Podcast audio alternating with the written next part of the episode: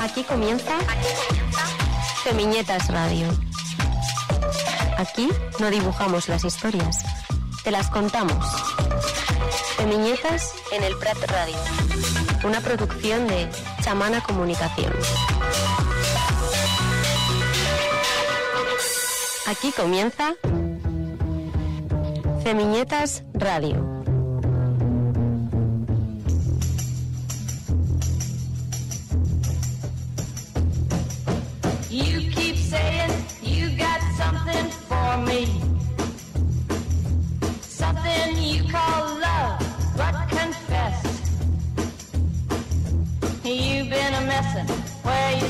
Been a messin'. And now someone else is getting all your best. These boots are made for walking, and that's just what they'll do. One of these days, these boots are gonna walk all over you.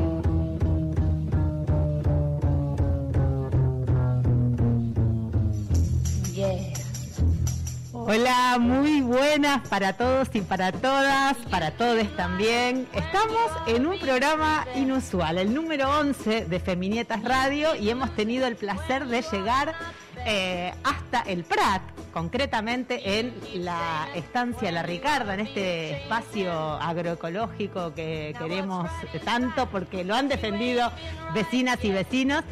Eh, tenemos a Camila Ferrari Kaplan ausente con aviso.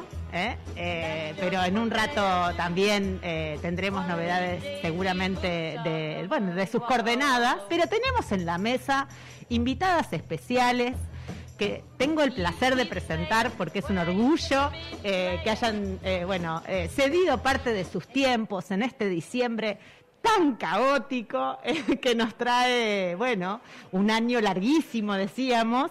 Está a mi lado Isa Gonzalo, que es además periodista feminista, es directora del magazine de esta casa del Planeta Prat, es jugadora de rugby, tiene el posgrado en género y comunicación de la Universidad Autónoma de Barcelona y es un placer que nos acompañe hoy porque además eh, bueno, tuvimos el placer de conocerla hace unos años y nos volvimos a encontrar en esta casa, así que muy buena. Isa, gracias por estar. El placer es mío porque además eh, me apetecía muchísimo poder eh, participar en Femiñetas en algún momento y las dinámicas del periodismo que luego hablaremos, ¿no? Muchas veces no nos permiten hacer eh, y participar en todo lo que queremos, pero me hace muchísima ilusión, Flor, estar aquí. Ay, para mí también estamos rodeados de niñas, niños, hay gallinas, pollastres, hay muchos huevos aquí en este espacio y hay también espacio para el arte, para la ilustración, porque como bien saben y a quienes no nos conocen, les contamos que Feminietas, Feminietas es un espacio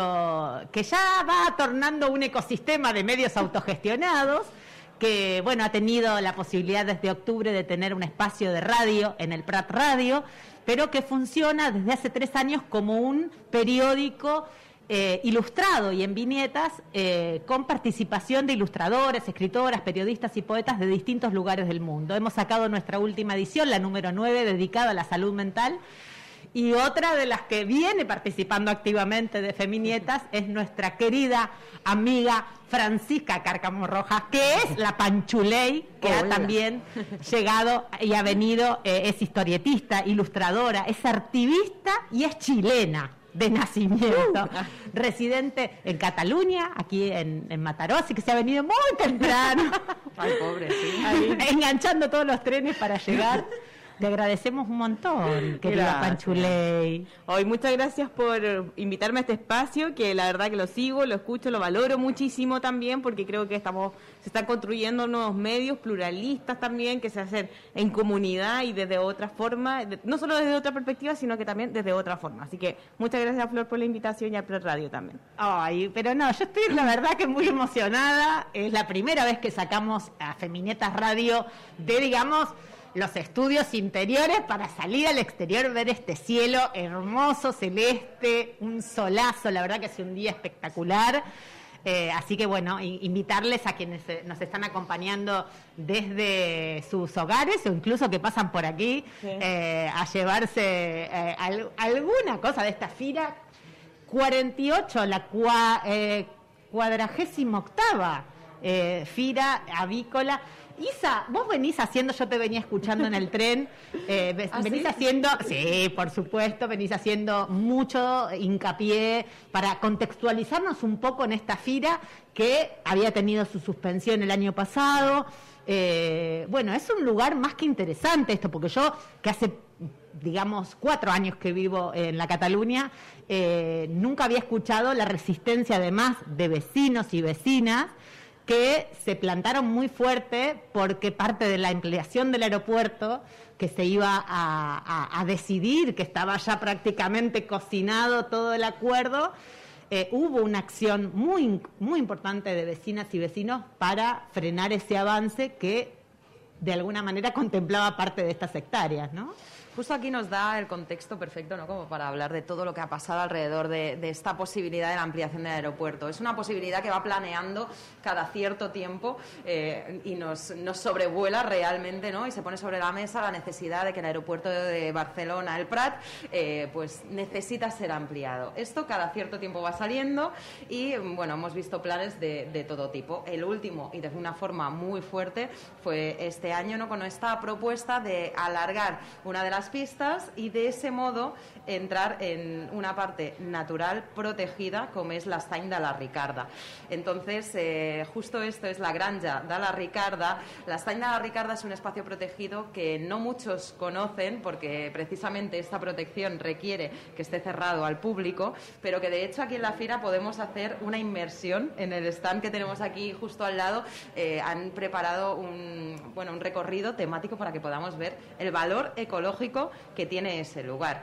Más allá del propio valor ecológico, de lo que ocuparía la pista, porque no es solo la pista, sino es un espacio alrededor muy importante para que despeguen y aterricen estos aviones gigantes que queremos que, que sean transatlánticos ¿no? y podamos ir sin hacer escalas directamente desde Barcelona a otros puntos del mundo, eh, pues claro, hay que tener en cuenta el resto de impactos. Eh, la ciudad del Prat conocemos muy bien eh, el impacto acústico de los aviones. Eh, sabemos también que hay un impacto eh, medioambiental evidente. En el aire. Y bueno, eso lo que surgió fue diferentes iniciativas. Una por parte de entidades vecinales autogestionadas, como Ni un Pam Terra, que lo que tiraron adelante fue una campaña muy, muy fuerte de rechazo absoluto a, a esta ampliación del aeropuerto y hubo otra por parte de las administraciones. En el caso del consistorio del ayuntamiento, eh, todos los grupos parlamentarios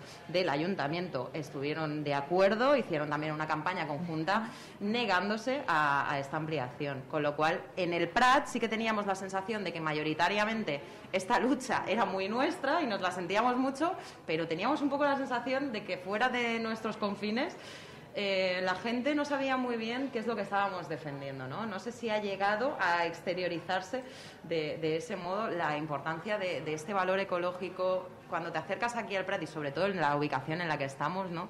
Aquí tenemos muy claros los valores eh, de los espais naturales con la pandemia que luego hablaremos, ¿no? que, que habéis tratado también de salud mental en este último Femiñetas, cómo todos hemos necesitado la naturaleza, ¿no? Sin duda tomó otra dimensión y la tuvimos como, o sea, nos enrostraron en los rostros, así, en las caras, como, oh, eh, hay árboles que hacen muy bien el aire puro, eh, tener un espacio verde. Todos saltábamos a los Ah, caminos, ¿no? total. Y realmente vivir la pandemia aquí en el Prat ha sido muy diferente que vivirla en Hospitalet o que vivirla en Barcelona. Porque eh, a la que empezaron a abrir eh, municipios colindantes, toda esa gente venía a disfrutar de estos espacios naturales que tenemos aquí en el Prat. Con lo cual, sí que ha habido a nivel eh, población una resistencia muy fuerte que ha hecho que, de momento, quede mm, Sí, y una, de- parado este y una decisión política que acompañe esa, esa posición, ese- esa, esa, esa pelea, esa lucha cotidiana de los vecinos que, como vos decís, se fueron concienciando a sí. medida que iban conociendo un poco más en detalle, porque nunca se saben bien cuáles son los trasfondos de estos proyectos multimillonarios, porque además vienen contemplados con una cantidad de fuentes de trabajo, con una inversión millonaria, con, ¿no? con todo ese, ese aditivo, esa letra que se, se pone en grande, en grandes títulos, y después la letra chica, que es todo lo que uno empieza a indagar qué significaría, ¿no? Una ampliación de la pista en un lugar que está protegido, que es una reserva. Eh, Precisamente la falta de, de estos informes, la falta de la concreción de, de qué iba a suponer, porque nosotros como periodistas necesitábamos también ver cuáles eran estos eh, informes. De repente se filtraba algo que filtraba un medio, ¿no? Era como que no estaba muy claro. Pero los puestos de trabajo que iban a ver, lo que supondría que las conexiones eh, directamente con eh, Sudamérica. La modernidad ¿no? absoluta, Eso sí que estaba con letras gigantes, pero la concreción realmente nunca la, la vimos, ¿no? Se filtraban cosas, pero no se llegaban a concretar. Bueno, en eso quedó y esperemos que quede ahí y que no vuelva a, a planear esta, esta cosa también. Que, que, bueno, no sé si la pandemia también nos ha hecho replantearnos si esta moda de, de viajar, eh, de hacer, ¿no? Que parece que tenemos que llevar un listado en nuestra vida de cuántos kilómetros hemos hecho y cuántos países hemos visitado en el Totalmente. mundo, ¿no? A ver qué pasa con este Bueno, tiempo, no sé. donde hemos frenado Claro. eh, los, bueno, los, los kilómetros eh, y, y- y- y los avances y las prioridades empezaron a ser otras. Claro, a lo De mejor no hecho- es tan importante, ¿no? Cuántos países he visto, ni, sino qué he visto de los países que he visitado, ¿no? Qué turismo he hecho y, y qué realidades me, me he acercado. Si me, ha, me he acercado a la misma realidad mía, pero trasladada a otro país.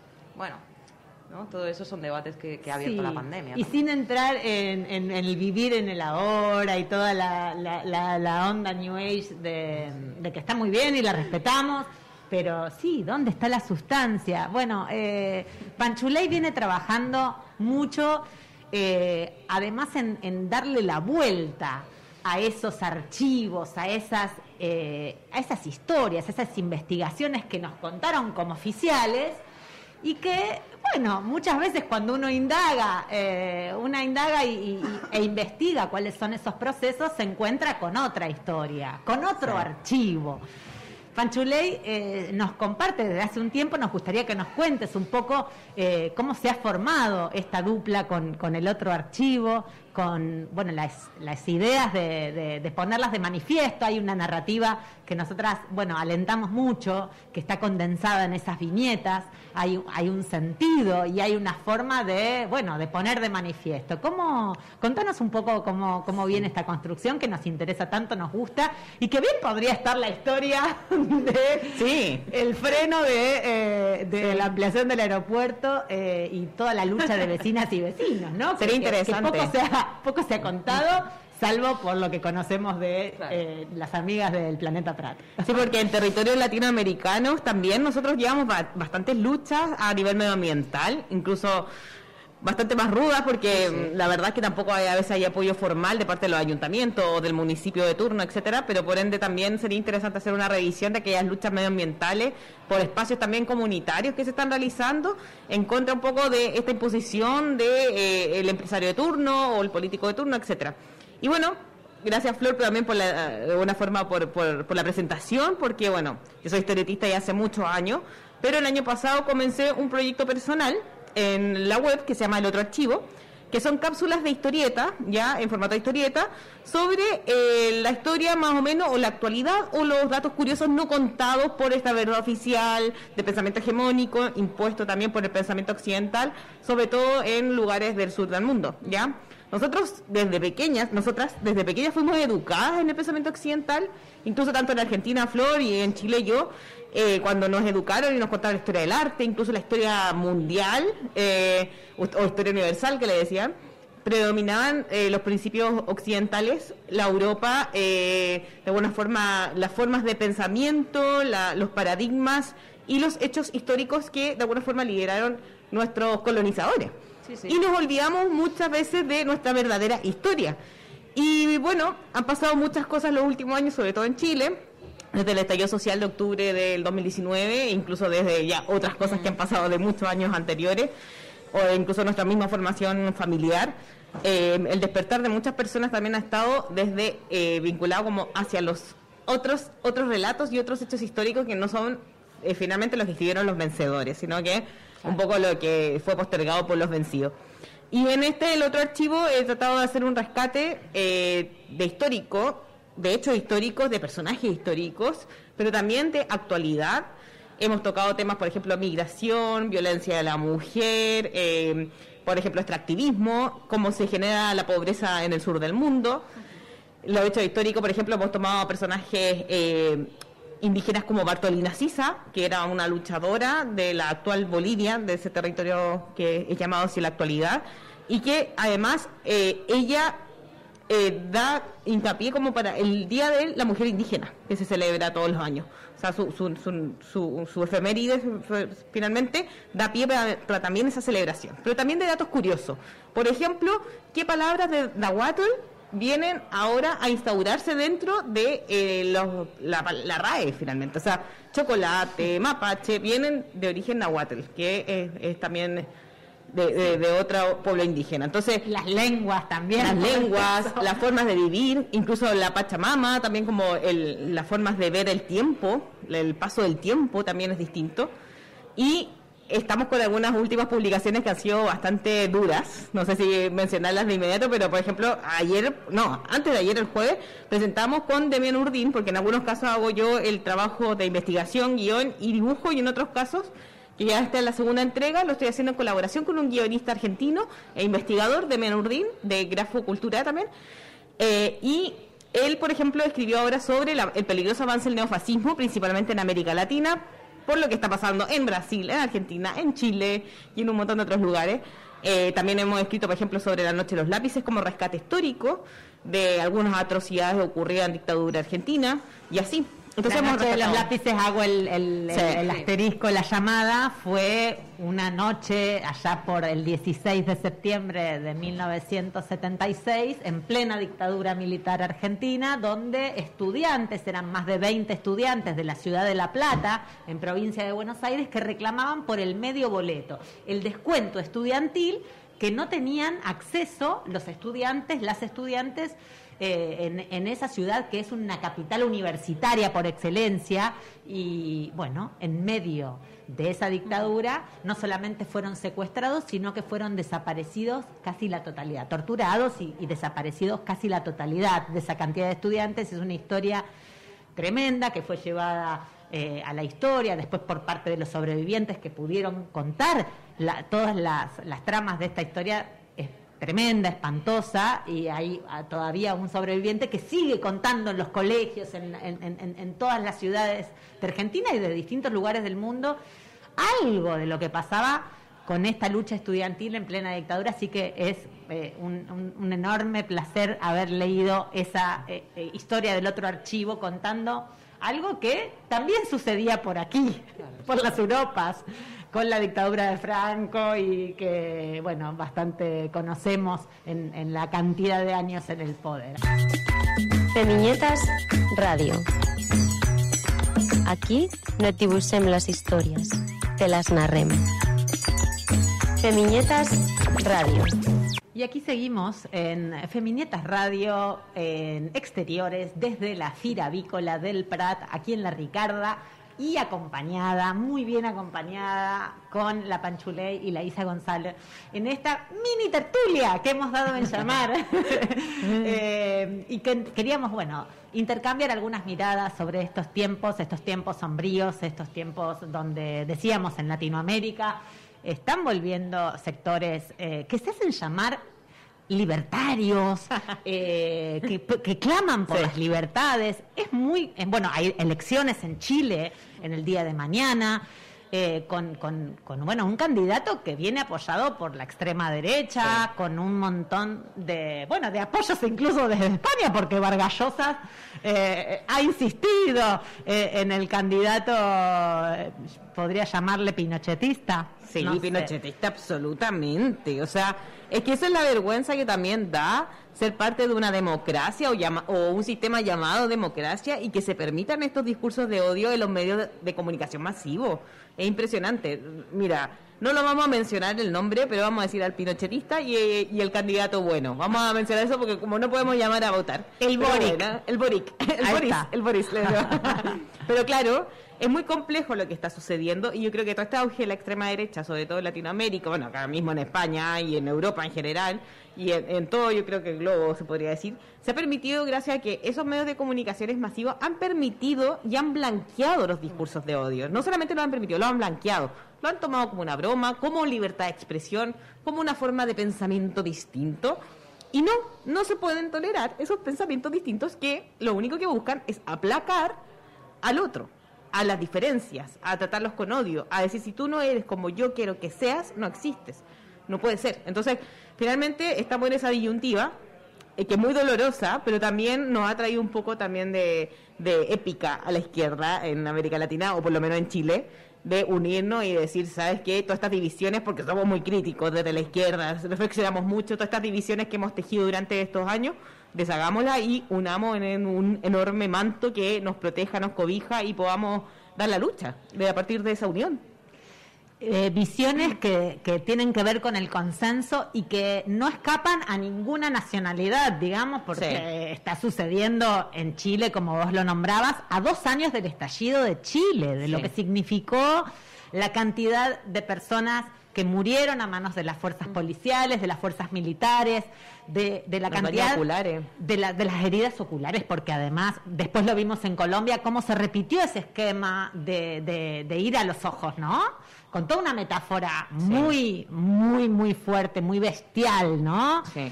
Eh, ¿qué, qué, qué- qué análisis haces sobre, sobre este avance? Y, por cierto, eh, una ciudadanía que parece eh, quedar retrasada, digamos, en el análisis, en, en sensibilizarse con, con la situación actual, eh, Sí. considerando lo, lo, lo que viene sucediendo en estos días, bueno, y la segunda vuelta que se da mañana entre estos dos candidatos, ¿no? Sí, y la, definitiva, o sea, mañana sí o sí hay un nuevo presidente en Chile y, y es bastante, la verdad, preocupante la situación. Yo ya estoy elaborando mi nueva úlcera porque ha sido una semana además con, con la muerte de, de, la, de la esposa del dictador, eh, que fue el jueves, que fue casi como una epifanía de lo que puede suceder mañana y esperemos que se cierre el ciclo. Creo yo que en Chile todavía, a pesar de que tenemos muchísima formación política y tenemos también una conciencia bastante eh, importante dentro de la sociedad, de los grupos sociales, yo lo veo con mis amigos, amistades, familia, etcétera. Eh, a pesar de eso, todavía yo creo que estamos en un periodo de transición. La llegada a la democracia, la- o la- el regreso a la democracia, como se ha dicho, fue también bajo ciertos consensos económicos que no nos permitieron eh, tener una socialdemocracia, una eh, seguridad social y un montón de otras cosas que al día de hoy se ven como pisos básicos para poder vivir en paz y poder eh, poder progresar realmente y no con ese progreso desde el extractivismo, desde alguna forma la aniquilación de, de de derechos sociales y la privatización y neoliberalismo a tope que ha tenido Chile durante los últimos 30 años. Escondido también por los medios masivos de comunicación en Sí. líneas generales en Latinoamérica, fue siempre eh, por muchos sectores elegido como el modelo de éxito, ¿no? El Eh, oasis que le decía. Tuvo que suceder, digamos, eh, y además siempre recuerdo la- el inicio de- del estallido en Chile fue frenar los, eh, los, las in- los ingresos al metro de Chile, Sí. las jóvenes, sobre todo mujeres y muy jóvenes, frenando eh, eh, el, el ingreso al metro, haciendo el bloqueo, eh, generando, bueno, también una mirada sobre el aumento que se había dado de la tarifa y un montón de situaciones que venían acarreándose, pero bueno, siempre también esa trampa eh, de, la construcción de la realidad, que es lo que hablamos siempre, ¿no? Sí, dos días antes del estallido social, o creo que un día antes, no recuerdo bien, Sebastián Piñera, el actual presidente de Chile, dice que hoy no, Chile es un modelo, aquí no pasa nada con respecto a América Latina. Chile es un oasis. Y pasa esto dos días después, estallido social, donde, bueno, hubo un incendio gigantesco en varias líneas del metro que todavía no se sabe quién lo hizo. Si hubieran sido civiles comunes y corrientes ya se sabrían y estarían, pero más que encarcelados. Porque incluso hay gente prisión, o en prisión preventiva, que se dice, que son los prisioneros de la revuelta, aún encarcelados sin juicio y sin pruebas. Eh, aún están así y también se está pidiendo esa libertad.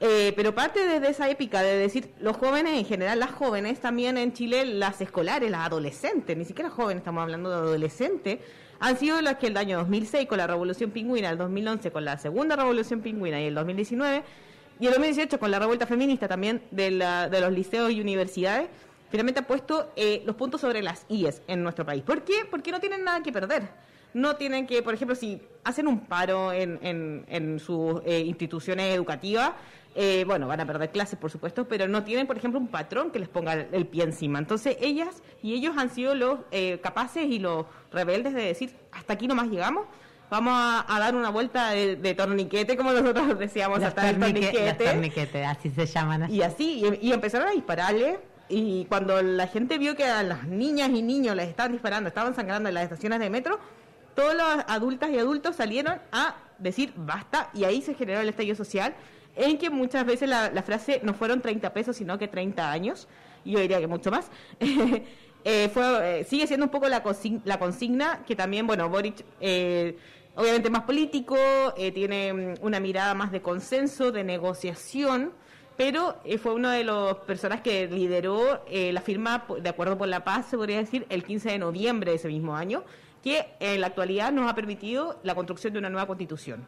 Entonces, de alguna forma creo yo que el que mañana salga presidente Gabriel Boric es la continuidad de este proceso para poder eh, crear un nuevo Chile desde los cimientos, o sea, la nueva constitución con esas nuevas reglas del juego, también con nuevos líderes y liderazgos que han salido en los últimos 8, 10, 11 años más o menos, también eh, nos van a permitir pensar en otro futuro distinto, en una cosa que realmente nos dé paso para una eh, paz social real, no esta cosa de mentira.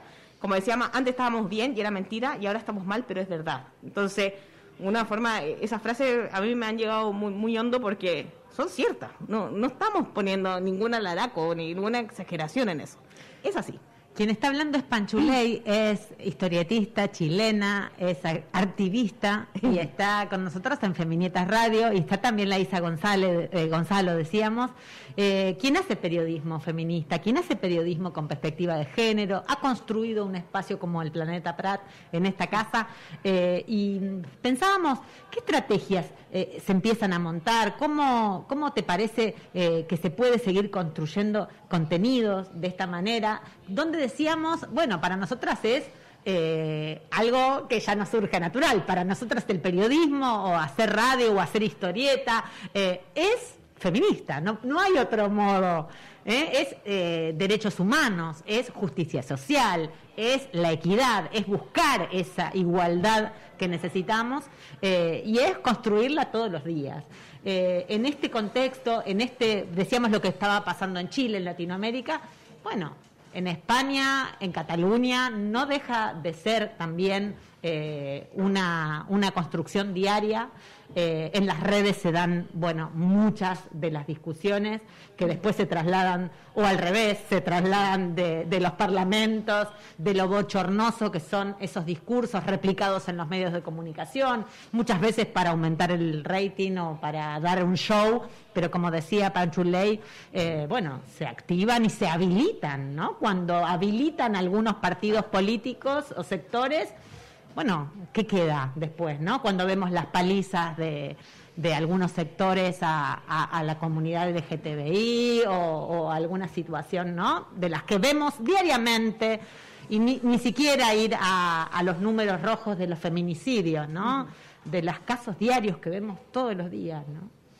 Eh, cogiendo un poco el guante de, las dos, porque de hecho tenemos un papel preponderante en la construcción de discursos eh, y eso es un poder que, del que tenemos que ser conscientes como medios de comunicación eh, masivos, locales, autogestionados y de todos los modos. Cuando damos un altavoz, cuando ponemos el foco en una cosa o en la otra, estamos generando un discurso y no existe evidentemente este periodismo blanco, sino que siempre tienes que poner el foco en un sitio y poner la mirada eh, que quieres enseñar. Eso eh, partimos de ahí. Entonces, aquí en Europa también se ha hecho el blancamiento de la extrema derecha. También les hemos dado espacios, sobre todo anterior a esa su representación en las instituciones, que han hecho que después lleguen a estas instituciones. Eh, primero, como decía la compañera, ¿no? para dar otras voces, incluso para creernos mejores periodistas, pensando que los íbamos a desmontar en ciertos argumentos cuando la extrema derecha está trabajada bajo un sustento inteligente, se trabaja también sobre un sustrato de crisis y de momentos sociales muy complejos, así que muchas veces nosotros nos las damos de desmontadores ¿no? de, estas realidades y, a veces poniéndonos la medalla lo que hacemos es todo lo contrario. ¿no? Eh, por ahí también tenemos una parte de, culpa y una parte de revisión, yo creo, a nivel global de todo lo que está pasando en el mundo. Y esto eh, va eternamente ligado ¿no? a lo que tú decías de hacer periodismo feminista. Eh, es un proceso para mí muy largo y creo que todavía tengo un proceso en el que avanzar muchísimo. Por ejemplo, para mí compartir espacio radiofónico con dos voces que no son el acento español, eh, sino con dos personas que son del sur global, en, el que yo sí que soy muy consciente que como feminista también ocupo muchos espacios de mujeres migradas que no están ocupando, ¿no? Y entonces es un replantear continuo. Cuando llegué al posgrado, la primera clase, dije, ostras, lo hago todo mal, ¿no? Tengo que cambiar millones de cosas. Yo tenía esa inquietud desde siempre, pero no sabía cómo ponerla en práctica. Y claro, eso fue una formación absolutamente por mi cuenta, ¿no? En, las redacciones no se trabaja, no se está incluyendo una perspectiva feminista eh, real, te tienes que formar, te tiene que interesar a ti y luego tener la suerte de poder implementarlo en tu trabajo. Yo tengo mucha suerte, pero es a base de voluntad y requiere un trabajo extra importante el hacer eh, una programación feminista que te, que te represente, porque realmente todo el mundo, todo está montado para que el patriarcado te lleve a lo otro, que es hacer los mismos temas de agenda que se hacen en todos los sitios, abrir las tertulias con los mismos temas, representar a las mismas voces. Entonces, el no seguir la ola realmente es un trabajo extra. Y con la precariedad que existe en muchos de mis compañeros y de mis compañeras, eh, también es verdad que es difícil. ¿eh? Si la empresa mm. no tiene esa voluntad, eh, tú realmente como periodista feminista puedes hacer poco si quieres vivir de esto dignamente. Así que hay que ir guerreando y, y yo tengo la suerte de poderlo hacer y aún así, pues tengo un trabajo para aprender eh, yo misma de, cada vez ir mejorando ¿no? y tener cada vez más en cuenta eh, todo lo que hacemos, porque todo lo que hacemos, como decía al inicio, tiene una repercusión. ¿no? Mm.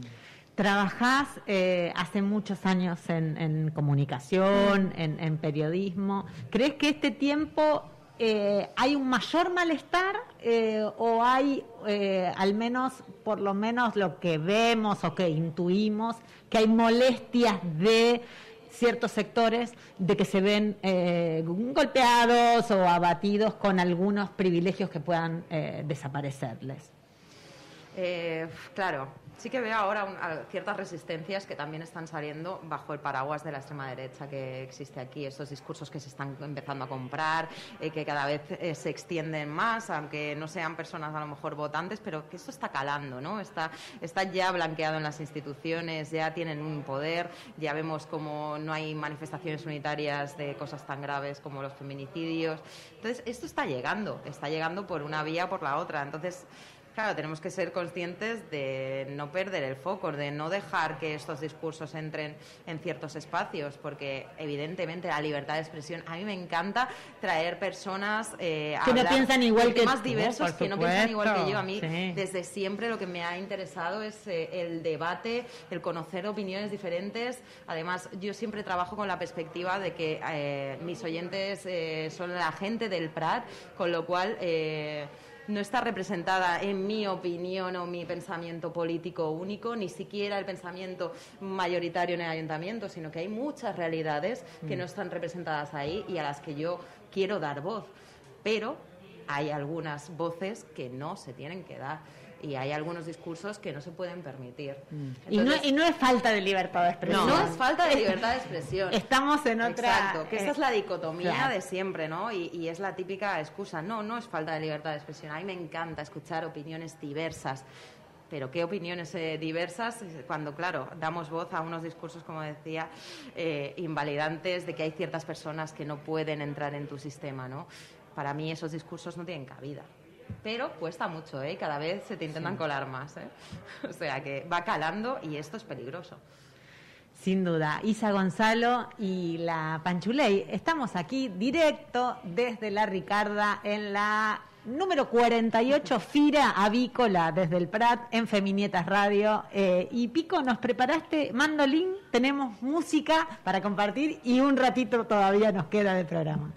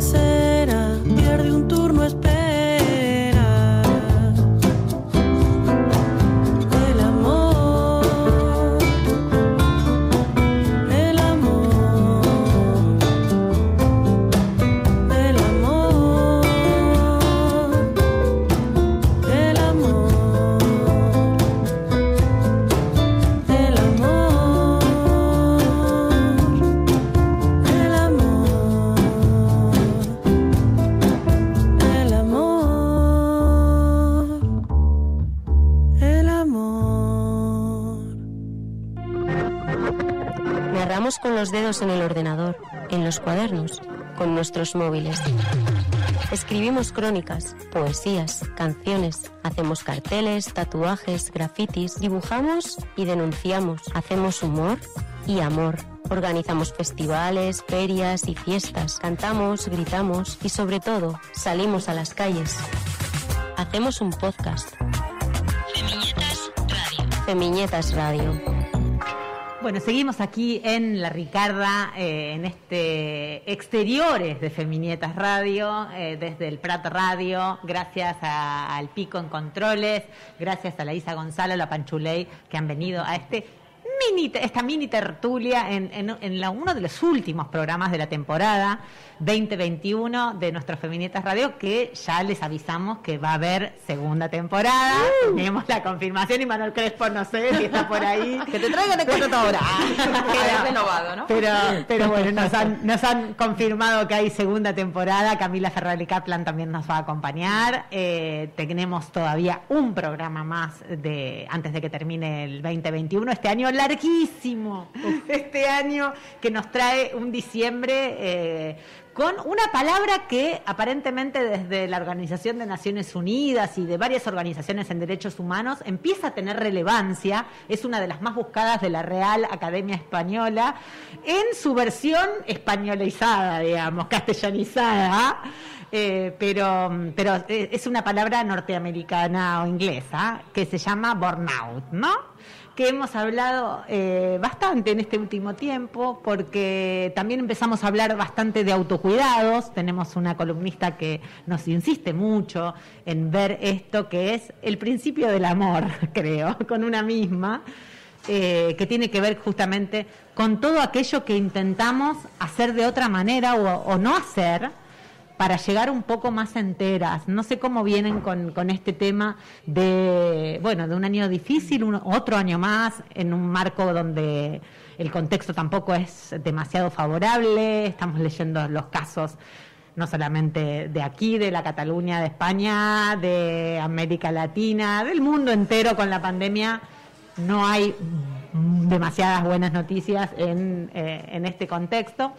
Y esto, como, bueno, además con las realidades políticas, sociales, económicas de cada, de cada una de nosotras. ¿Cómo lo vienen gestionando eh, eh, en, este, en este tiempo? No sé si quiere arrancar alguna de... Pues un poco yo como puedo, la verdad. He pasado épocas de, de todo. Mm, Yo creo que aquí le llamamos como cansancio pandémico, pero ya no sabemos como muy bien cómo decirlo, ¿no? Creo que, que ha sido una situación durísima, que también por otra parte nos ha aportado el tener más tiempo, mover las prioridades, ¿no?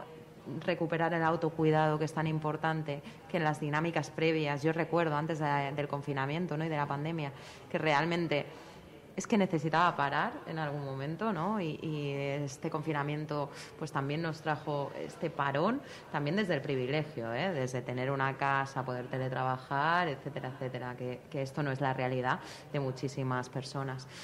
Eh, pero yo creo que con, con la pandemia sí que aprendí a, a esta parte de dedicármela a mí, de volver a los orígenes, de rebuscar lo que me hacía feliz, más allá de lo productivo.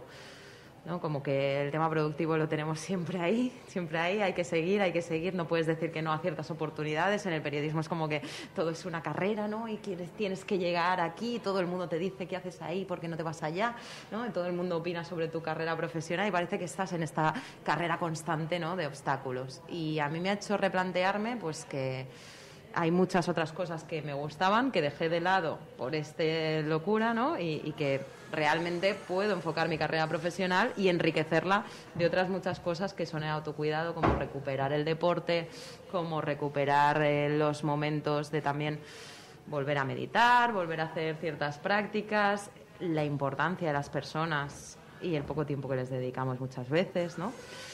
Todas estas cosas, en mi caso, me han hecho replantearlas.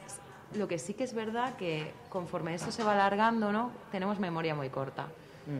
Y vamos olvidando lo Qué que nos fuerte hacía eso. bien. Es, muy fuerte porque somos muy adaptables Sí. y tenemos memoria corta. Sí. es así. Porque viene otro día y viene otro día y hay que pagar cuentas, hay que hacer cosas. y- y Y entonces yo estoy ahí un poco, pues eso, como luchando como puedo.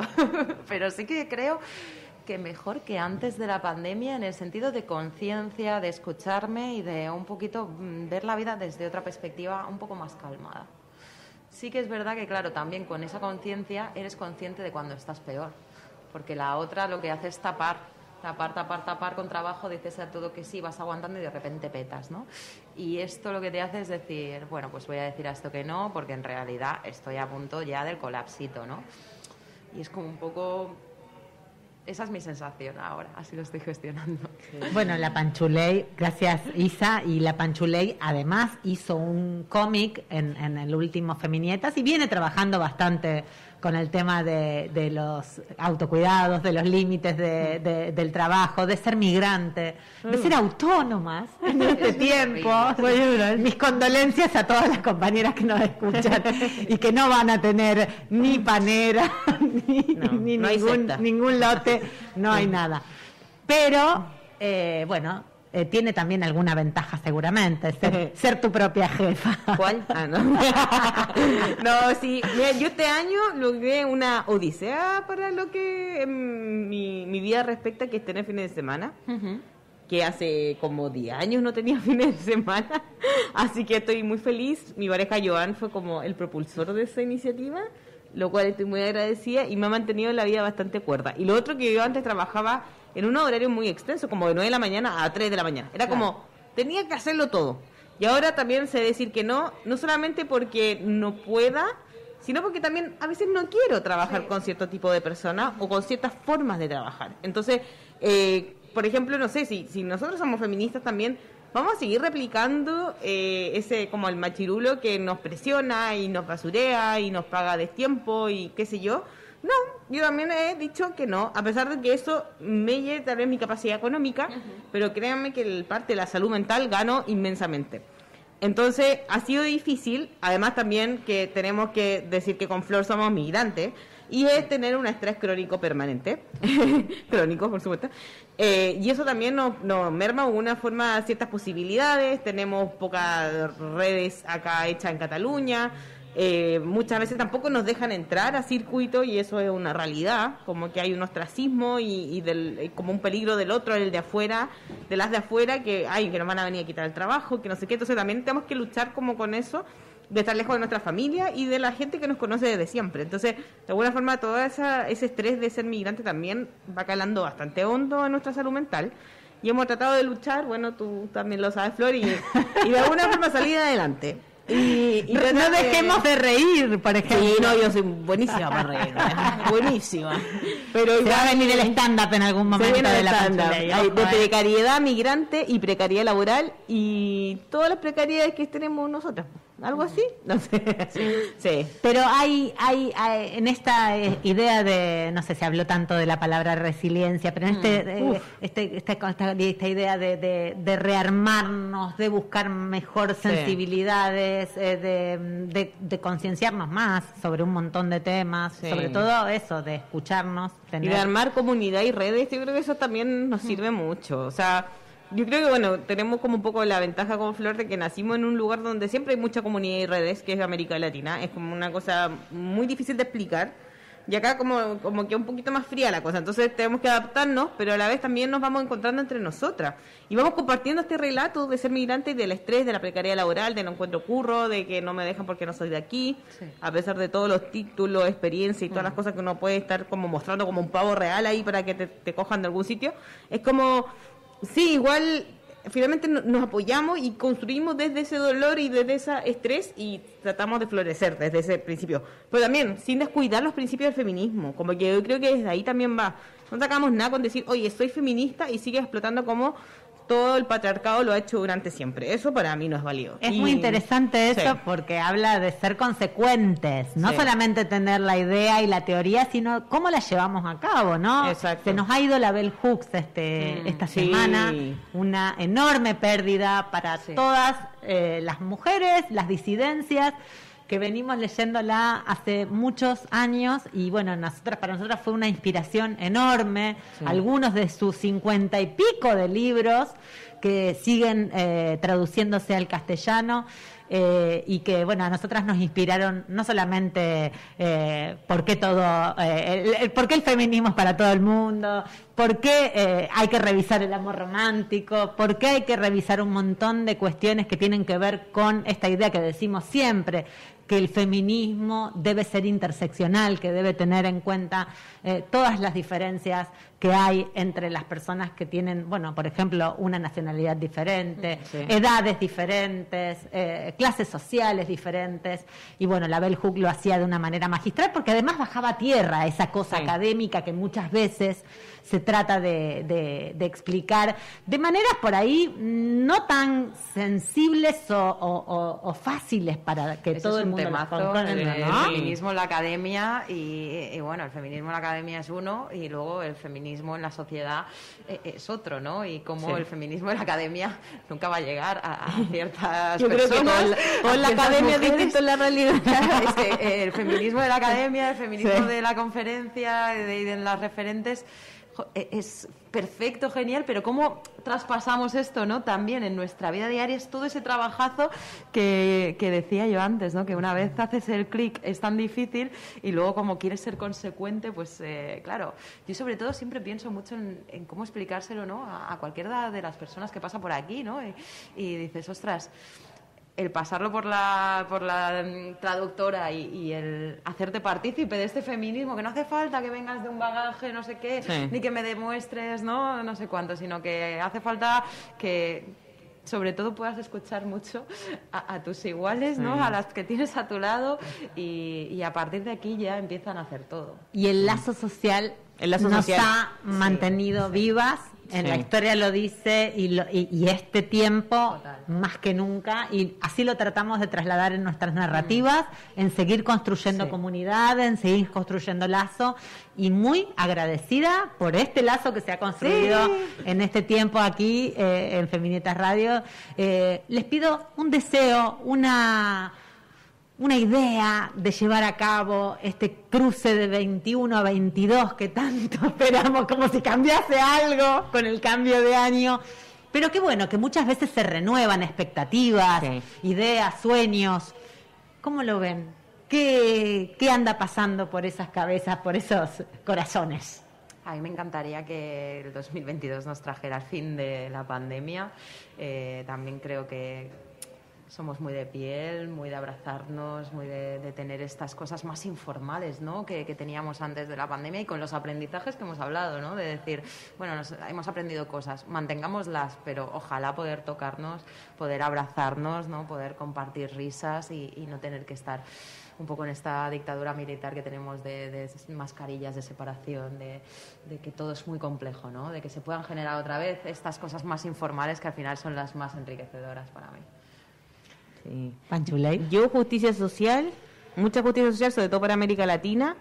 Eh, pensar también el, el planeta como uno solo y no como los como hablaban hace unos capítulos atrás, país enriquecido, país empobrecido. Y poder llevar a cabo todos mis proyectos que tenga, que tenga muchos proyectos. Síganme, síganme en panchuley.com, pa- arroba panchuley en Twitter, arroba panchuley en Instagram, el otro archivo.com, el otro archivo en Twitter y otro archivo sin él en Instagram porque nos borraron una cuenta, así que, eh, bueno, la censura está dura. Y además estoy haciendo una historieta sobre migrantes y lazos sociales eh, y de eh, los desahucios en Barcelona. Así que eso también se viene. 2022 se viene. Esperemos, porque ya lo, ya lo comencé, estoy ahí empezando el capítulo 3 y son 9 y estoy buscando editorial, así que también paso el detalle. Bueno, esa es una gran noticia y sabemos que también eh, se vienen fanzines, Sí, se vienen mucho. producciones Angulem, autogestionadas. Graf, Ah, se se, viene. también Angulén, que es un festival enorme, les contamos, de, Sí. de historieta. Vamos Hay muchas mujeres y disidencias que están participando y, y muchas latinoamericanas también que, que, que están haciendo residencia allá. Un beso a la Sole Otero, que es tapa de nuestra última edición de, de Feminietas. Así que bueno, le, le mandamos un abrazo desde acá. Eh, hacemos eh, una última, si quieren pasar algunos eh, chivos, actividades, tenemos actividades, pues tenemos agenda de Feminietas y un- un- una insignia correspondiente. Salir de casa, mover el cuerpo, aprender con otros.